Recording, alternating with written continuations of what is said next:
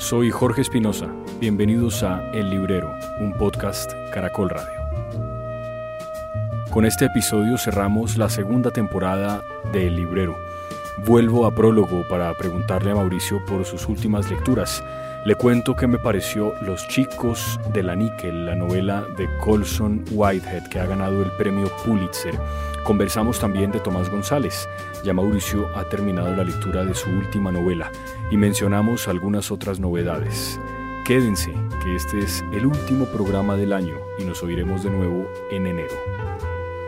Bienvenidos.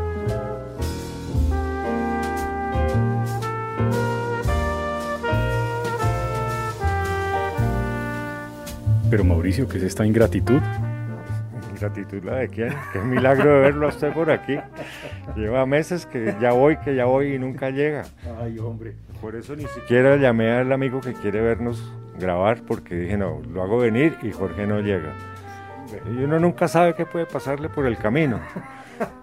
Entonces, mejor dejar las, las aguas quietas, como dicen. Pero es que en mi defensa pasaron cosas que involucraron funerales, por ejemplo. No, qué horrible. Sí, la abuela de mi esposa, claro que bueno, pues era una señora ya muy mayor, eh, no fue COVID y murió en paz en su cama, que creo que es la muerte que merecen todos. Estoy completamente de acuerdo. Pero bueno, eso me, eso me complicó un poco la vida, pero ya, ya estoy acá. Qué pena con los oyentes por la ingratitud. Este librero es el último episodio del año, por supuesto, ya nos volveremos a oír en enero. Hoy tenemos un correo de un oyente, de Mateo Merchan, que contestaremos eh, en un ratico.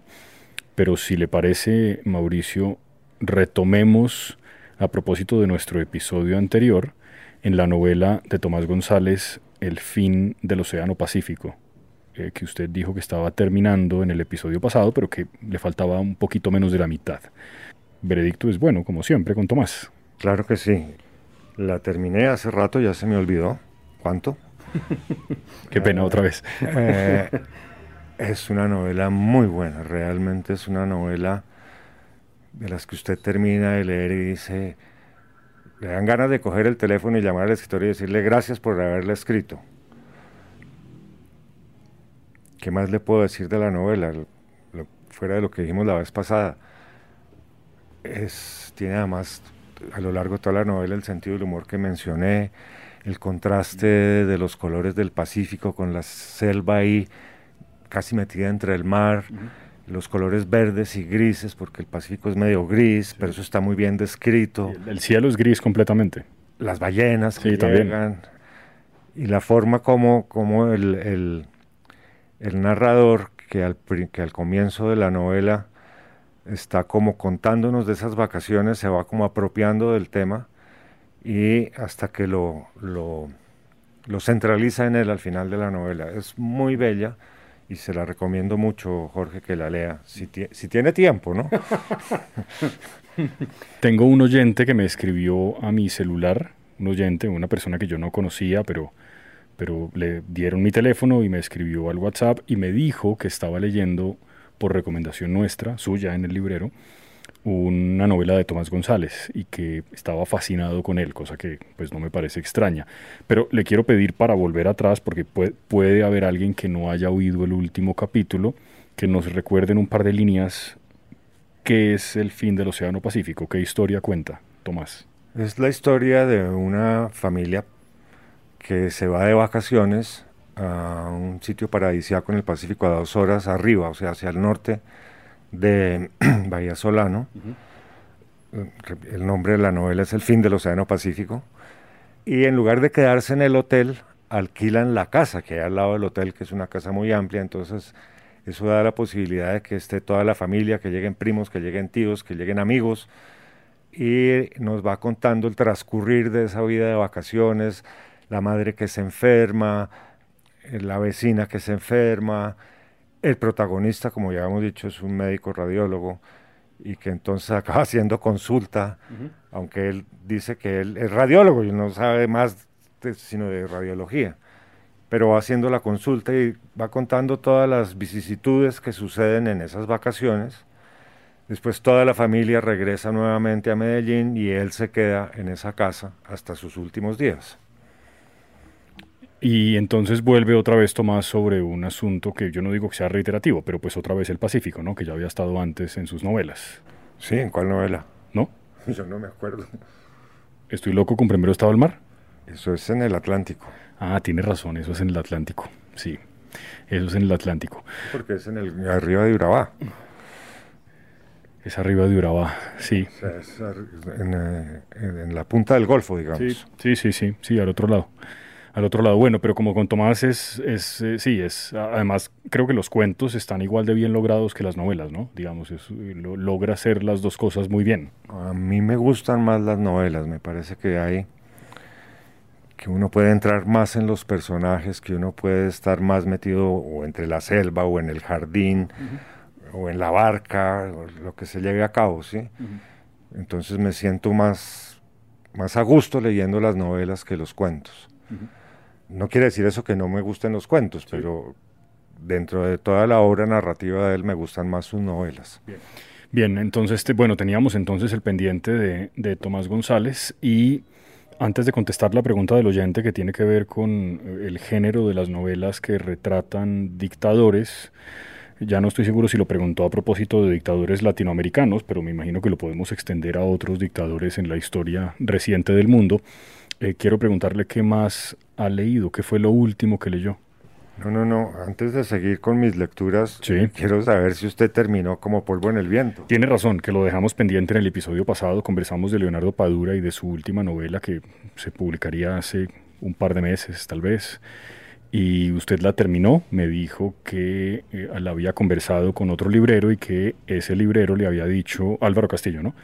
Le había dicho que le parecía que era reiterativa en el asunto cubano. No, lo que dijo era que, que la novela era muy buena, pero que Padura estaba acotando su universo cubano.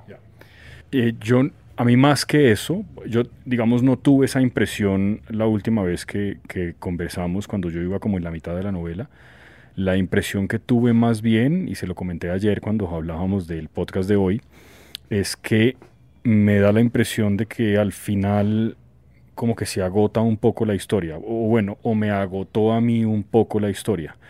Porque la historia, para los oyentes que, no recuerdan en qué, de qué trata como polvo en el viento, es eh, básicamente una historia del exilio cubano pero también de la vida dentro de Cuba y, de las consecuencias que ese exilio, que como casi todos los exilios es obligado por múltiples motivos, termina causando en personas que no tienen ya un vínculo con Cuba más allá de un vínculo, digamos, sanguíneo o de antepasados.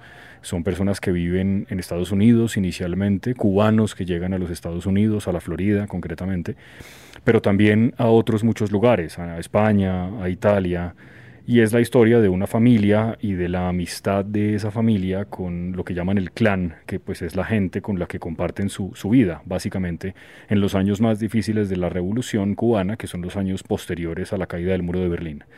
Y a partir de ahí, pues la novela se mueve como por muchos escenarios. Creo que por eso que lo dijimos la semana pasada, el último episodio, digo yo la semana pasada con mucho optimismo, pero fue hace como un mes, me parece que describe otros muchos escenarios, Madrid, Nueva York, la Florida, eh, un, bosque por allá muy cerca, como a lo que uno supone la frontera con Canadá, donde vive una de las protagonistas, la protagonista probablemente más importante de la novela, y también Cuba. A mí, no me dio esa impresión, pero sí me pareció que al final como que la historia me agotó un poco, no sé.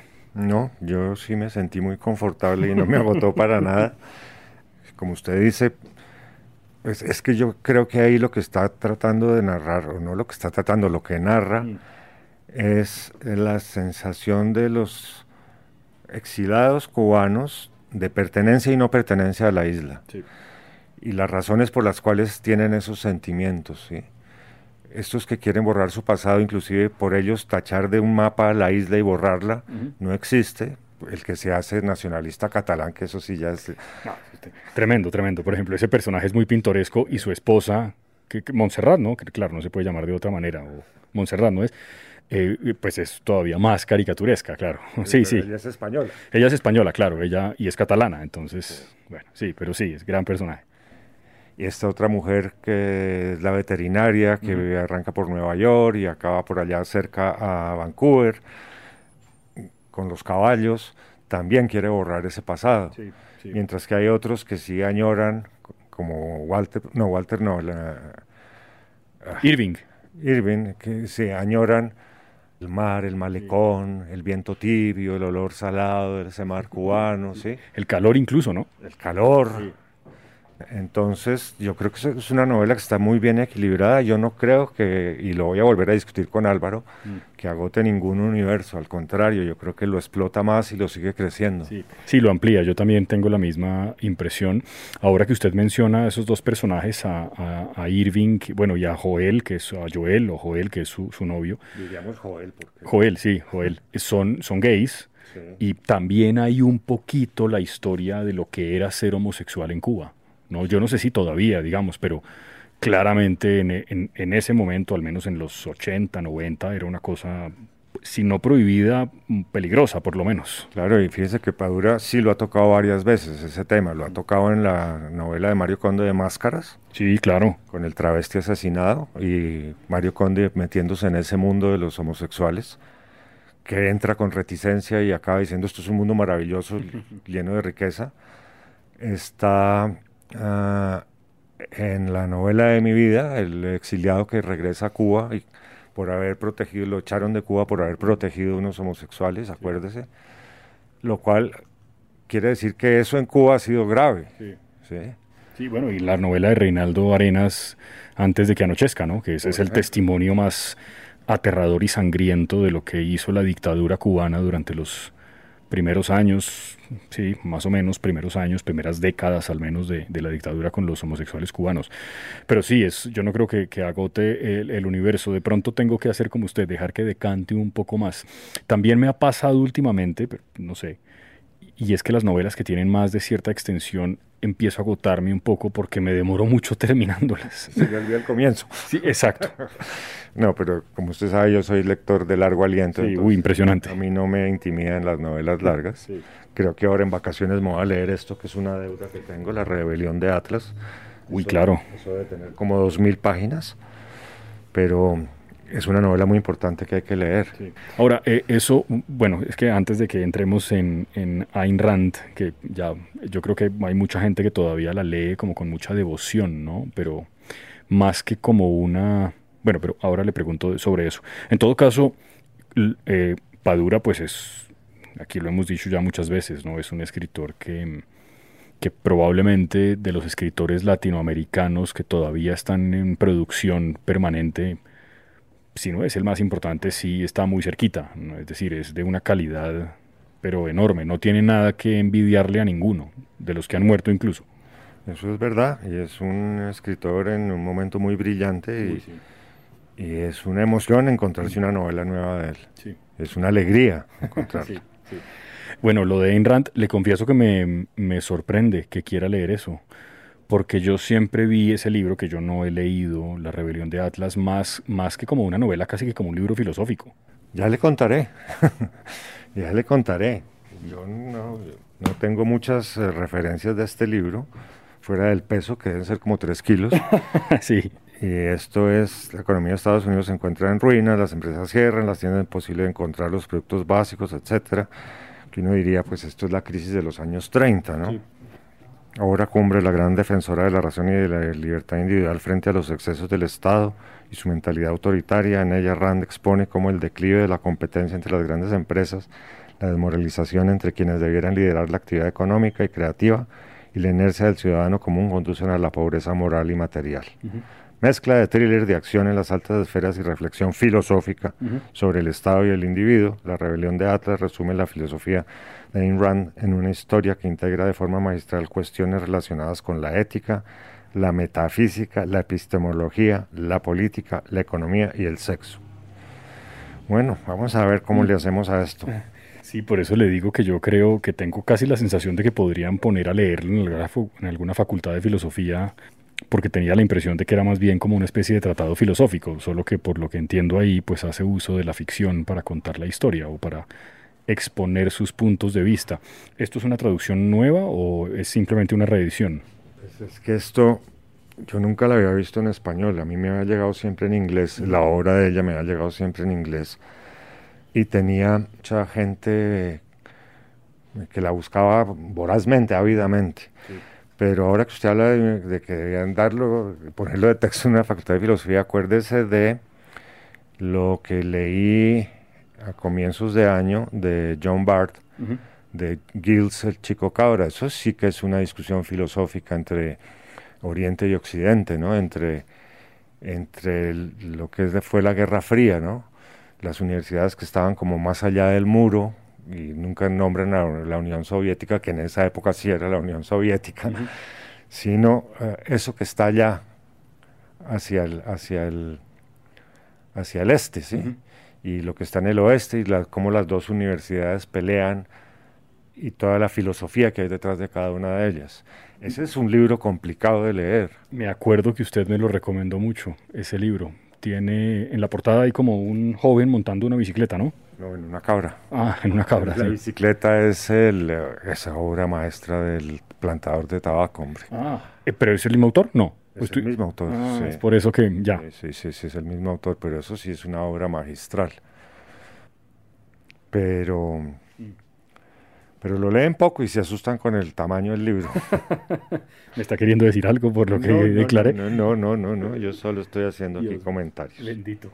Bueno, entonces le va a meter el diente a, a, Rand. Está entre los planes, pero no ah, estoy seguro. Porque, puede cambiar. No, es que estaba tramándome otro plan de vacaciones que era releer nada más. ¿Y ya hizo la selección de lo que quiere releer? Quiero releer Boom Latinoamericano. Bueno, eh, si le parece, a propósito de Boom Latinoamericano, ahora nos estaban contando que tenemos un correo de un oyente que yo mencioné hace un rato el nombre. Mateo Merchan. Mateo Merchan. Y él, eh, gracias por todos los elogios al podcast, dice que lo oye de manera compulsiva, qué maravilla. Y pregunta por un género que está leyendo últimamente, el género de los de las novelas que retratan a dictadores o a dictaduras latinoamericanas. Menciona la que en mi opinión es la mejor de todas, de las que yo al menos he leído, que es La fiesta del chivo, el retrato en República Dominicana de Rafael Leónidas Trujillo y de todo lo que hacía Leónidas Trujillo y de las costumbres que tenía, cómo no sudaba y este tipo de cosas que retrata también Vargas Llosa a propósito del boom. Pero pues hay muchas otras novelas que han hecho lo mismo. El patriarca. El otoño del patriarca, aquí con García Márquez, sí, claro. Que para mí es, yo creo que es la mejor novela del dictador latinoamericano, por encima de La fiesta del chivo.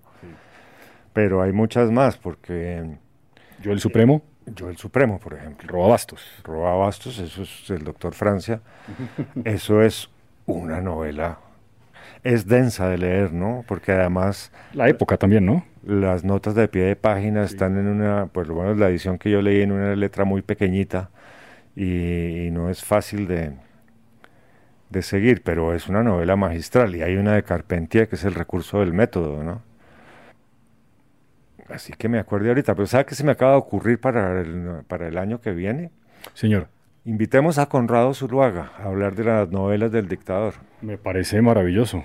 Conrado Zuluaga, probablemente el hombre en Colombia que mejor conoce la obra de García Márquez y por extensión del boom latinoamericano, ¿no? Claro, y él además tiene un libro que se llama eh, Dictadores de novela y novelas del dictador. Y fue catedrático de un curso que se llamaba Igual en los Andes, por allá en los años 70. Y eso sí podemos, el señor presidente de Asturias, por ejemplo no, novelas del dictador podemos encontrar muchas y nos podemos divertir mucho con Conrado, porque además Conrado está lleno de anécdotas sobre todos esos escritores. Me, parece perfecto, me parece una gran idea. ¿Se encarga de gestionar a Conrado? Yo me encargo, pero usted tiene que ponerme una fecha fija para llegar acá.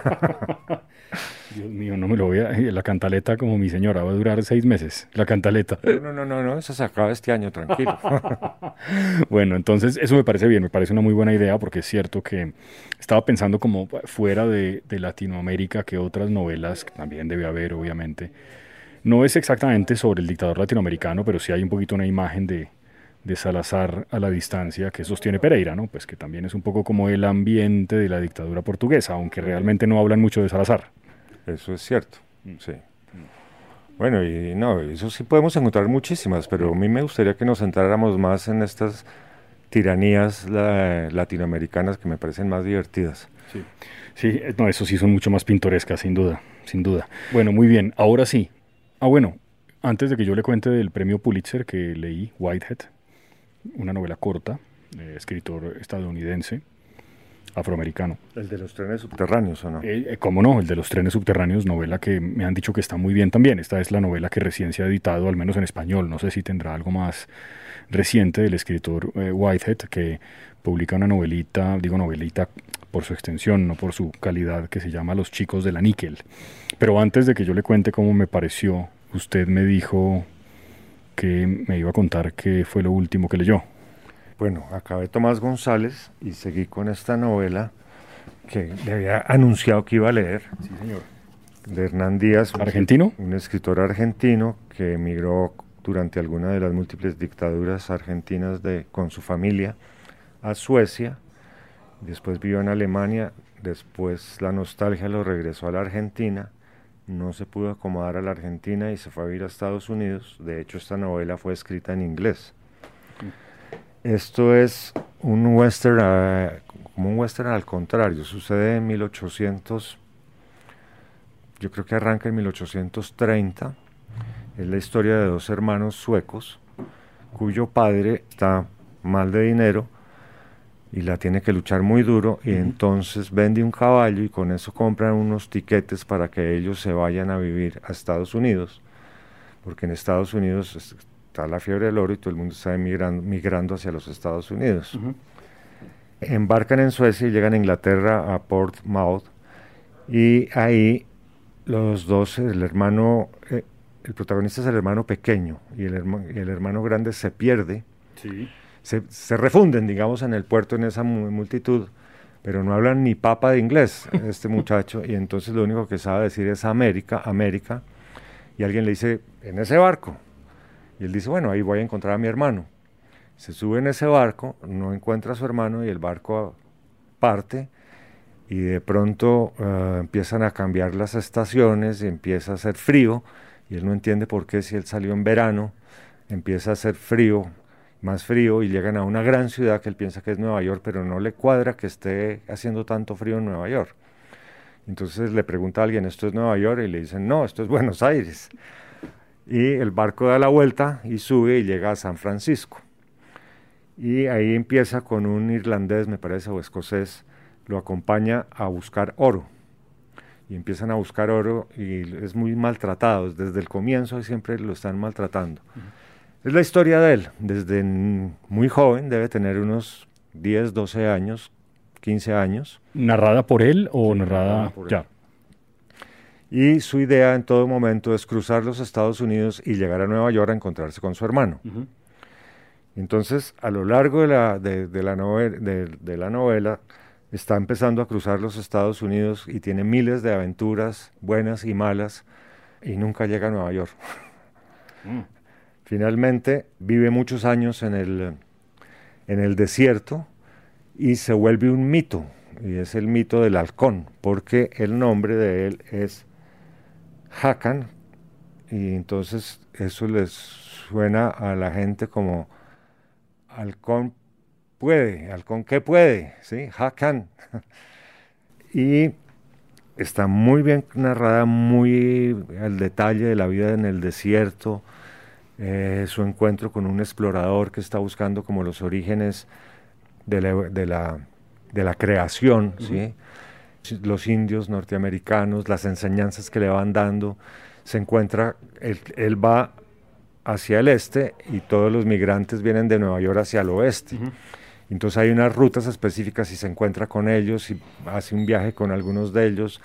Después llegan los, eh, una secta que, los está, que persigue a los inmigrantes y trata de, de ahuyentarlos para que no vayan a California y en esas entonces el tipo pierde su control y el tipo es grandísimo y mata a unos cuantos. Entonces la leyenda sobre ese halcón, porque ya es conocido, se crece, se crece, se crece y ponen precio a su cabeza. Y son todas las aventuras de él, de una u otra forma, lo coge preso el sheriff y además uno va dando, se va dando cuenta de que los años van pasando porque en un momento dado llega a un sitio y le dicen es que esto es Estados Unidos, esto no es el otro país. Allá, aquí se aplica la ley, allá de donde usted viene no, él viene de California. Entonces nos estamos acercando a la guerra de secesión, etcétera, etcétera. Y el final es bellísimo además. Es un libro muy bien hecho, con un conocimiento de la historia y de lo que y de la forma de vida en esa, en esa época. Eso digamos que el grueso de la novela está entre 1830 y 1860 porque aquí no hablan de que haya empezado. Claro, aquí pasa la guerra civil, cuando él está en el desierto y ya terminada la guerra civil, él se encuentra con unos soldados vestidos de azul oscuro y de azul claro, que eran los uniformes de los de la Unión y de, los separatistas. Y finalmente él regresa, él vuelve a migrar hacia California, se encuentra con, nunca aprende muy bien a hablar inglés además, pero se encuentra con un irlandés o con un holandés que puede hablar en inglés y en alemán y en sueco y es el tipo lo recibe muy calurosamente porque además rescata a su hijo, ofrece trabajo y le da soluciones, no le voy a contar cuál es porque les daño la novela a, los, mm. a las personas y así termina la novela. Mm. Termina como comienza, la gente hablando de lo que fue, del mito que hay alrededor del halcón. Suena una novela muy compleja de construir. Es una novela compleja de construir, pero muy bien construida, muy bien hecha, muy bien narrada. Me gustó, me gustó mucho esta novela. Por eso está aquí entre las novelas que Prólogo recomienda. Sí, que eso siempre es bueno venir acá. Y sigue algunas que hemos leído: Klaus y Lucas, 1793, eh, Frankenstein en Bagdad, Los niños de Borgo Vecchio, El gato pardo, de la que novela que probablemente terminó la última temporada, la, el último capítulo de la primera temporada del librero. Claro, y se agotó la novela y hasta ahora volvió a aparecer. Ah, bueno, eso me parece una gran noticia. Bueno, y ahora sí quiero contarle, porque veo que este además fue finalista del Pulitzer, ¿no? Sí. Entonces, Whitehead. Whitehead es un escritor joven, más o menos, nacido en Nueva York, que yo no sé su otra novela, pero esta novela en particular lo que hace es una novela dura, hay que parar por momentos. Porque, porque lo que está contando no es, que, no es que a uno ya le sorprenda, porque las cosas que los seres humanos se hacen entre ellos ya no son sorprendentes, pues por lo menos ya no para mí, pero, pero sí la, la forma eh, en la que estas cosas todavía en Estados Unidos contra la población negra seguían pasando hasta hace no muchos años. Y siguen pasando, dirían algunos todavía, hoy mientras hablamos. Pero la historia es la historia de, un, eh, de una especie de reformatorio que tiene como tres funciones. La primera es recibir a criminales juveniles que han cometido delitos de todo tipo. Mm, probablemente no homicidio, pero de ahí para abajo casi todo eso es una cosa que hace. La segunda cosa que hace es recibir a huérfanos, eh, jóvenes que, o niños que no han hecho nada, eh, pero que no tienen quien los acoja. Eh, dos. Y tres, jóvenes que han sido expulsados por su familia y que terminan teniendo padres, no siendo huérfanos, digamos naturalmente hablando, pues en la calle y terminan en este orfanato. Y en este, este reformatorio hay una división, como cualquier país que se respete, con un apartheid entre los blancos y los negros. Las instalaciones del colegio de los blancos es mejor y todo lo que tienen es mejor. Los uniformes, las canchas, los balones, los profesores, todo es mejor. la casa de los negros está en muy mal estado. Y el, joven que encabeza el centro de la historia es un joven de unos 12 o 13 años que al principio de la novela empieza siendo un joven distinto a los jóvenes negros de su barrio. Es un joven que se interesa por los discursos de Martin Luther King, que oye en el tocadiscos en la tornamesa de su abuela discursos de un disco que él compró en la calle y él dice que no oía música porque su abuela pensaba que algunas canciones de blues y de jazz con letra eran inapropiadas para su edad, pero que los discursos de Martin Luther King están bien. Y permanentemente hay, recurrentemente se está volviendo sobre la figura de Martin Luther King y el joven, que es un joven, como digo, inteligente, inquieto, comete un, un error absolutamente involuntario casi que por accidente, termina metido en un problema que no tiene nada que ver con él y termina en este lugar. Y en este lugar la vida cambia porque se pierde la inocencia absolutamente. Es un joven que está al cuidado de su abuela porque sus papás han desaparecido, no, no existen en la novela, nunca se hace referencia a ellos, salvo para decir que no existen más. Y de ahí para adelante la novela es una novela de crueldad, de, las cosas, de las relaciones entre los blancos y los negros de, de esas edades, eh, como adolescentes, como jóvenes, con los profesores, pero también con el Estado, con, con, un gobierno que es absolutamente incompetente para cuidar de la gente. Son, esto debe ser... Ya ha muerto Kennedy, o sea que debe ser inicios... ¿También mataron a, a Luther King? Eh, no hacen, curiosamente no hacen referencia al asesinato de Martin Luther King, luego yo supongo que debe ser entre un episodio y otro, que creo que fue muy cercano en el tiempo, ¿no? Pero debe ser 65, 64. Luther King creo que lo matan en el 67 o 68. Y a Kennedy 63. 3. Sí, debe ser en esos años entonces entre una cosa y otra. Y es en, en la Florida y algunos fragmentos más adelante en la novela en Nueva York, ya en la, en la ciudad. Muy dura, muy, muy bien escrita, me parece que pues que no es una cosa gratuita que haya ganado un Pulitzer a, la ficción, creo que está realmente muy bien. Y, y hace pues una reivindicación a las injusticias, pero un poco también una mirada a la como a una cierta idiosincrasia que no les ha permitido a muchos de ellos como pasar la página y tener una vida que sea distinta, un poco porque el sistema está en contra de ellos, pero también porque a veces no se ayudan, porque han tomado decisiones equivocadas permanentemente con, con las vidas, incluso cuando han tenido una oportunidad de hacer algo bien. Muy recomendada, me gustó mucho la novela y es una novela corta, debe tener menos de 200 páginas, pero muy jugosa en esas 200 páginas. Logra ser un, como logra poner de presente una problemática que todavía existe en, Estados Unidos y que está seguramente muy viva. Y, es toda esa transición entre eh, la generación de su abuela, que debe ser una señora que debió nacer en 1900, por ahí, cuando estaba cambiando el siglo, que todavía tenía el recuerdo muy presente de, los esclavos, de la esclavitud como una cosa que estaba presente y la posibilidad que tenía, por ejemplo, una persona negra de hacer cosas que parecen tan elementales como ir a cine o ir a un parque de diversiones. Eso no se podía, no, no, podían entrar.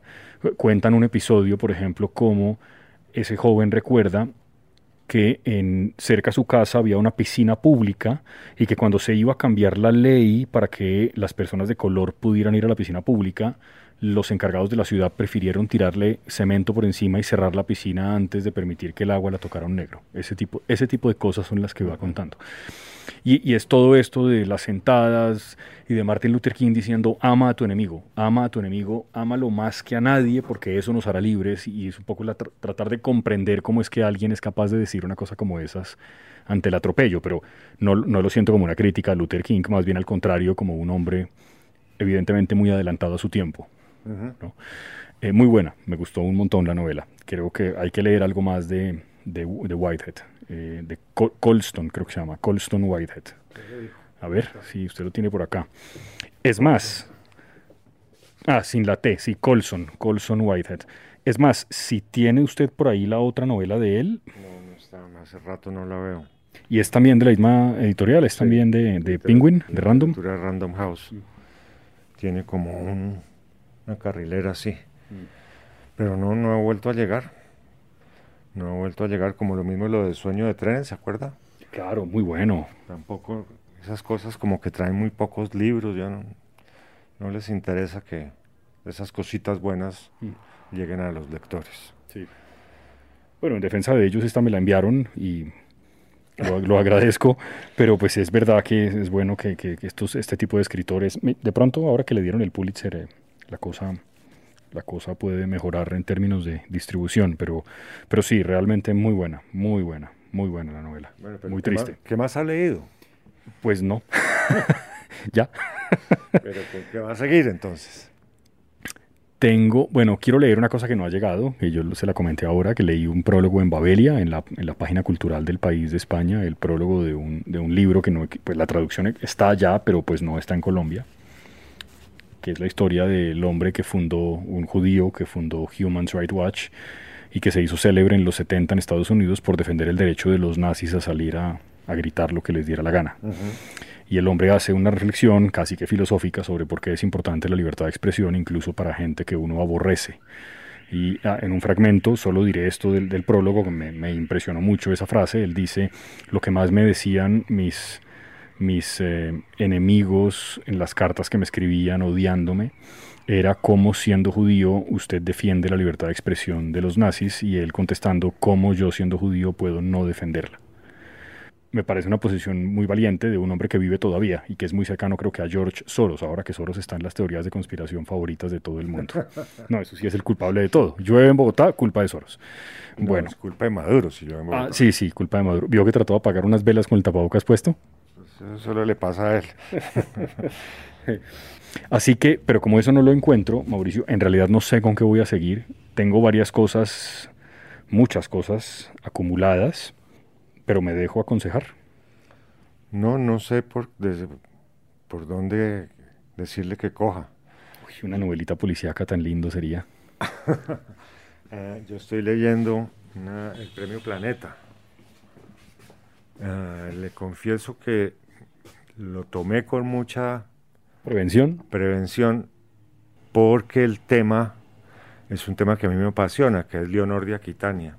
Sí, cuéntanos un poco de Leonor de Aquitania. Leonor de Aquitania fue la mujer, es la mujer, fue la mujer responsable de lo que es Europa hoy en día realmente. Una mujer del año 1130 que a la muerte de su padre, en una jugada política, decide casarse con el rey de Francia. O sea, con el sucesor del rey de Francia, porque el rey en ese momento era Luis VI y ella se casa con Luis VII. De pronto me estoy trastocando en números. uh, Leonor de Aquitania era una mujer increíble. Yo me hubiera dejado cortar la cabeza de Enrique Plantagenet, que fue su último marido, por casarme con ella. Era una mujer de un empuje, de una vitalidad, vivió hasta los ochenta y pico de años. en la época era como vivir hasta los 200, pues. Manejando Europa, ¿no? Se le paró frente a papas y emperadores, eh, hizo todas las jugadas políticas del caso, y esta jugada era especial porque Aquitania eh, era un, eh, un, ducado que rendía vasallaje al rey de Francia. Y era un bocado apetecible por el reino de Francia entonces ella, a, su, a la muerte de su padre, que es Gil, Wilhelm noveno tal vez, es, que es el hijo de Guillermo el Trovador, acuérdese que todos los trovadores y toda esa literatura de, trovadores nace en Aquitania bajo estos reinos de estos duques de Aquitania. Creo que eso no se pronuncia, se pronuncia, debe pronunciar es Wilhelm, no Gilhelm, sino Wilhelm. Wilhelm, sí. Wilhelm que eran unos bárbaros, ¿no? Pero estamos hablando del mil, 1100, en el momento en que, en que el cristianismo se está expandiendo por toda Europa. Además, acuérdense que tenían, iban con la verdad, que era la de ellos. Leonor de Aquitania fue la madre de Ricardo Corazón de León. Oh, pues eso es la buena referencia esa. Que es hijo, eh, ella se casa con, con Luis eh, VI, hijo de Luis, con Luis VII, hijo de Luis VI, casado con Adelaida de Saboya, si mal no estoy. Este Luis VI era un tipo que no estaba, no quería ser rey, no le interesaba, él estaba muy metido en la parte mística, en la parte de la iglesia, pero su hermano mayor murió. Entonces le toca a él ser el heredero de la corona. Y en esa jugada táctica de Leonor de Aquitania, ella decide casarse con él para ah, ser reina de Francia y entonces salvar a Aquitania de ser, de ser absorbida por, ah, por el reino francés. Pero más adelante ella se separa, yo no, en esa parte de la novela no he llegado, eh, voy cuando ella tiene 20 años. Todo esto que nos está contando lo cuenta la novela. Yo le estoy metiendo parte de lo que he leído de Leonor de Aquitania. ¿Y, dónde está la novela? Allí, porque alguna vez me leí la biografía de de Regine Pernod, que se llama Leonor de Aquitania, y quedé absolutamente enamorado de esta mujer, pero entonces llamé a Álvaro Castaño, que adoraba a Leonor de Aquitania, y entre chiste y chanza, él me dijo que me acababa de leer la mejor biografía de, de Leonor. Entonces yo le dije que yo me haría cortar la cabeza para casarme con Leonor. ¿Y él qué dijo? Y me dijo, es que llegas tarde porque yo ya me casé con ella.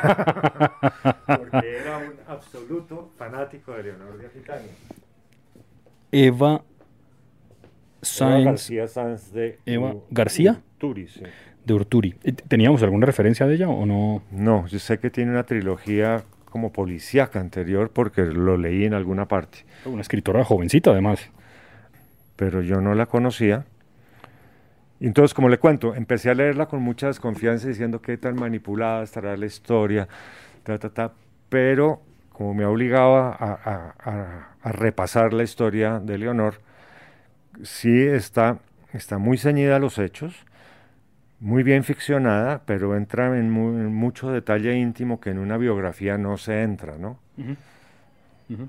Entonces, ahí voy, creo que en este momento Leonor, ya voy más allá de la mitad, tiene 20 años, vamos a ver qué sucede, pero como le digo, es, cuando me arranqué a leerla estaba muy, muy escéptico de la lectura, no creía que nadie pudiera escribir bien de Leonor de Aquitania, y ahora estoy entusiasmado con la lectura y, y además es muy fácil de leer, ¿no?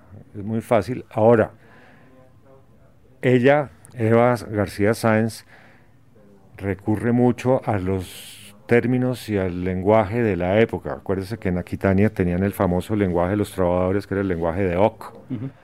entonces lo usa mucho, aunque le explican a uno qué es, y usa mucha terminología de esa época que me ha tocado ir al diccionario varias veces.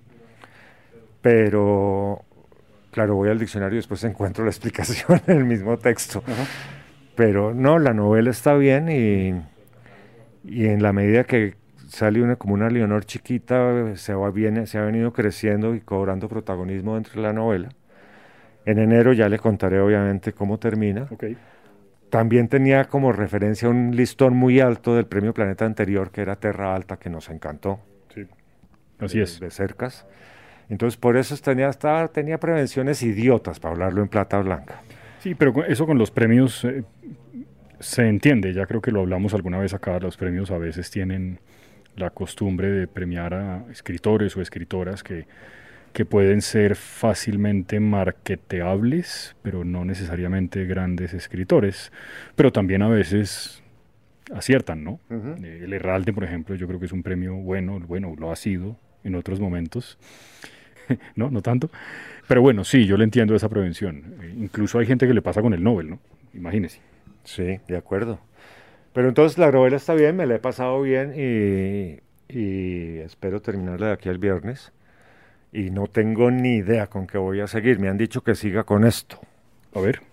Nuestra parte de noche. Eh, obviamente esto es una recomendación de Rosita, que me ha insistido en que lo lea. Y yo como desconfío de este premio, entonces... Pero Rosa es gran lectora, ¿no? Ella... Gran lectora, sí, indudablemente. Bueno, pues Mauricio, no fueron tantos capítulos en prólogo como hubiéramos querido, pero la verdad es que el mundo le cambió pues a todos con esto que ocurrió con el coronavirus. Ya veremos el próximo año qué producción literaria generó el COVID. Ahora hay COVID Música, a ver qué pasa con la COVID Pero literatura. Ha gran cantidad de ensayos sobre el COVID, ¿no? Sí, por ahí estaba viendo uno de la ética y el coronavirus y tal, pero pero pues que nos interesa un poquito Pero más la este literatura. libro, por ejemplo, este A ver. es un libro que la gente debería leer. La evolución de las pandemias de Quanaman. Yo le vi una entrevista, este tipo es periodista, es colega suyo. Uh -huh. Le vi una entrevista sobre las diversas pandemias que han azotado al mundo desde el 2000 hasta hoy, y esos son 80 mil, ¿no? Una- Desde el 2000. Sí, Sí. En, la, en la entrevista, ¿sí? Un tipo muy interesante lo que dice, muy con unas bases muy sólidas de lo que habla, no es ninguna, como dirían los, los rolos bogotanos de los años 50, ningún chisgarabízala. Gran palabra esa, chisgarabís, claro. es una, un ensayo muy bueno este de contagio.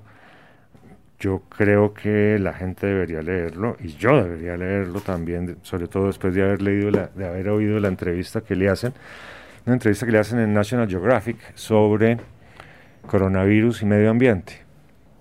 Yo creo que hablamos algo de eso aquí, que él habla pre- precisamente, por ejemplo, de las minas en el Congo, del eh, coltan, que es el que usan para hacer teléfonos. Sí, Entonces, claro. cada vez que él dice, cada vez que usted compra un teléfono y toman un- unos negritos que van caminando hacia la mina y toman el sitio, este es, era un paraje lleno de bio- biodiversidad y mire cómo ha quedado después de la gente sacando el coltan de las entrañas de la tierra. Y, y la conclusión de la entrevista es que estamos eh, jodidos. La conclusión de la entrevista es que el hombre, en su afán de lucro y de riqueza, ha venido destrozando el medio ambiente. Al destrozar el medio ambiente ha roto todos los equilibrios posibles y por lo tanto los virus han tenido la forma de brincar fácilmente hacia los humanos. Eh, feliz Navidad. Próspero año nuevo. Sí, próspero año nuevo. Feliz Navidad 2021. Pues Mauricio, sí. Él nos, ¿Usted puede creer que ya llevamos más de un año con este podcast? Porque empezamos antes de que terminara el año pasado, ¿no? Claro. Yo creo que empezamos como a comienzos del año pasado. Mm, yo creo que fue como en junio del 2019 o julio. No sé, nos tocaría mirar a ver Sí, a ver, miramos. qué trayectoria tenemos. Sí, sí, ¿qué tal? A ver, Spotify. Ujú. Mira, aquí están todos los capítulos. Aquí está. ¿Le gustó cómo quedó la, la- la ilustración que le hicimos al librero? Sí, Ah, bonita. sí. Sí, bonita. ¿No la conocía? No me había fijado, yo creo. Eh, A ver, el primer episodio es de mayo del 2019. ¿Cómo le parece? Mucho más de un año ya. Sí, mucho más inclu- y además no nos dejamos derrotar por la pandemia, a pesar, Es- a pesar de todo, sí. soy- de todo y el trabajo que nos costó esas grabaciones. Era muy complicado, muy complicado. Es mucho más sabroso acá, evidentemente. Eh, pues entonces nada, Mauricio, nos oiremos eh, el próximo año, que ya es dentro de nada, pues 20 días. Esto lo estamos grabando el 10 de diciembre. Por favor, lea mucho en Navidad. ¿Hasta qué horas, hasta qué día va a estar abierto? Yo creo que va a estar abierto hasta el 31 o hasta el 30, pues todo depende cómo, cómo esté esa semana, como son semanas más cortas porque el primero cae en viernes Sí. y la gente ha estado claustrofóbica, yo creo que van a tratar de salir, Con tapabocas, ojalá, ¿no? Digo, Ah, pues sería bueno. sí, yo creo. Entonces, no sé si me vaya el 30 por la noche o el 31 a mediodía. Y no sé si regrese a abrir como el 3 o el 4, que es el primer lunes del año. Sería 1, 2, 3, el 4. O si me tome esa semana y regrese después del puente de Reyes, que sería como el 11 o el 12. Sí, mande al chino. El chino se va para Cartagena. Mm, yo No, pues que vuelva el 3.